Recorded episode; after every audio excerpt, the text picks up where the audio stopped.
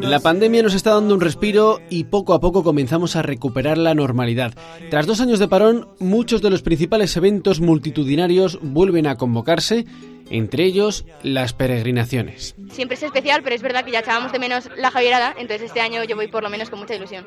Esta es Clara, una estudiante de ingeniería de 21 años que acude por quinta vez a las Javieradas la peregrinación anual que se realiza al Castillo de Javier a 52 kilómetros de Pamplona, una divertida cita en la que surgen muchas anécdotas. Un año vino con nosotros un chaval que yo creo que no sabía muy bien lo que era la Javierada. Vino súper arreglado y fue justo un año que llovió un montón había muchísimo barro y entonces, imaginaros, con pantalones de misa se llevaban muchas bromas durante todo el viaje. La última Javierada que se llevó a cabo fue la primera de las dos convocadas en el año 2020.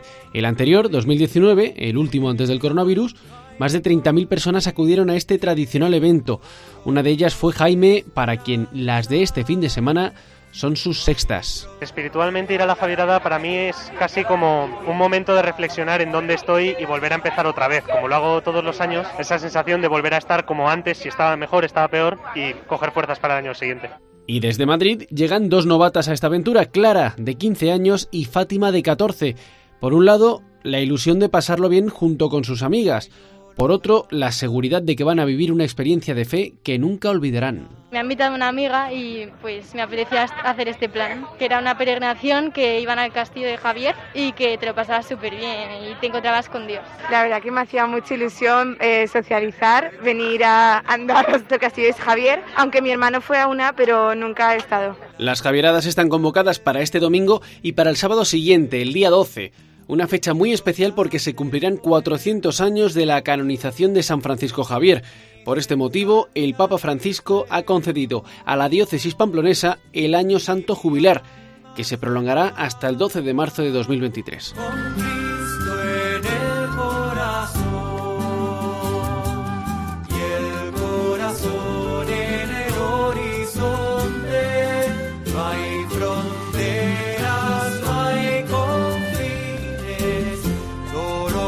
Dios mi esperanza.